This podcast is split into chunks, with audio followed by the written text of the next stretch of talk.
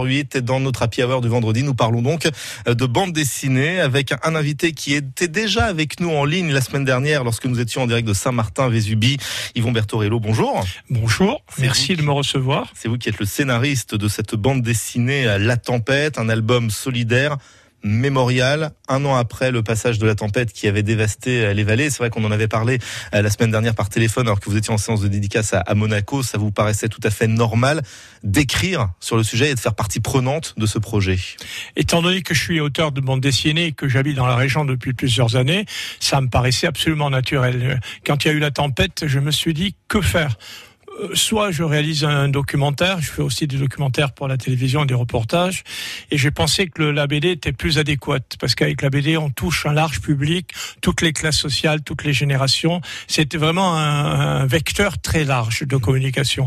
Et naturellement, très rapidement, j'ai pensé à la BD, et l'équipe dans ma tête était déjà formée, Cédric Fernandez, parce qu'on venait de terminer une BD sur Notre-Dame de Paris, chez Glénat, avec Stéphane Bern, et c'était le même, le même style type de BD, c'est-à-dire une sorte de reportage journalistique, graphique euh, en, euh, en bande dessinée. On parlera du graphisme et de l'importance des dessins également pour retracer euh, ce drame avec Cédric Fernandez qui sera en ligne avec nous dans un instant. Mais pour en revenir au scénario de cette bande dessinée, vous retracez finalement presque minute par minute le passage de cette tempête.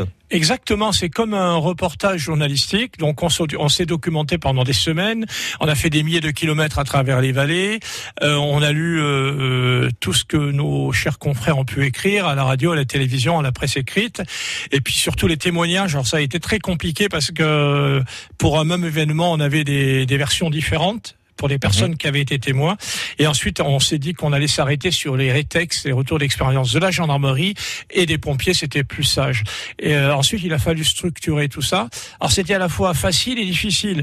Euh, quand on fait une fiction, évidemment, il faut construire un scénario. Là, il n'y avait pas de scénario particulier puisque on, tout est vrai. La seule chose fictive, c'est le la, la standardise du du, du C10 euh, 06, mhm. du 10 06. Est-ce que quand vous avez écrit cette bande dessinée La Tempête, vous avez été euh, par moments un peu submergé par l'émotion, car c'est vrai que ça euh, tourne boulet plus d'une personne ici euh, sur la côte d'Azur et voire dans la France entière. Sans mentir, nous avons été bouleversés. Oui, oui. D'abord parce que moi j'avais des, connaissances et même des amis. Euh, j'ai connu indirectement des personnes qui ont été touchées par des disparitions euh, et j'y ai passé de tellement de, de, de, temps dans ces vallées parce que je suis aussi marcheur, euh, je suis alpiniste, euh, j'adore cette, absolument cette région et j'ai plusieurs projets de bande dessinée en cours dans la région, deux, euh, et qui m'ont amené très fréquemment dans ces magnifiques vallées. Alors c'est un album solidaire, je le disais. Plus il y aura de monde qui l'achète, plus il y aura de fonds reversés justement pour reconstruire ces vallées. Exactement. Alors il se trouve que cette bande dessinée se fait chez un nouvel éditeur qui est EDP, édition du précurseur à Monaco. Moi je suis auteur chez Glénat, Delcou, euh, d'Argo, Le Rocher et Les Arènes, etc. Albin Michel. Mais on m'a sollicité pour aider à développer une maison, une nouvelle maison d'édition à Monaco. C'est l'un des principaux imprimeurs du Palais, Dominique Staliano, euh, EDP, édition du précurseur. Quand ils m'ont sollicité, j'avais pas encore eu l'idée de cette bande dessinée.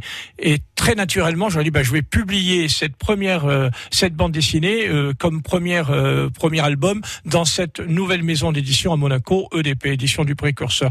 Ça avait du sens de, de, de sortir cette BD dans une maison d'édition locale. Mmh. Certes, c'est dans un pays étranger, entre guillemets, Monaco, mais la principauté est tellement liée aux vallées et au département des Alpes-Maritimes que ça avait du sens. Et d'autant que Monaco a fait un nouveau don pour les vallées sinistrées. On en parlera dans, dans Flash de 17 heures avec un million d'euros au bénéfice d'opérations de reconstruction dans chacune des vallées.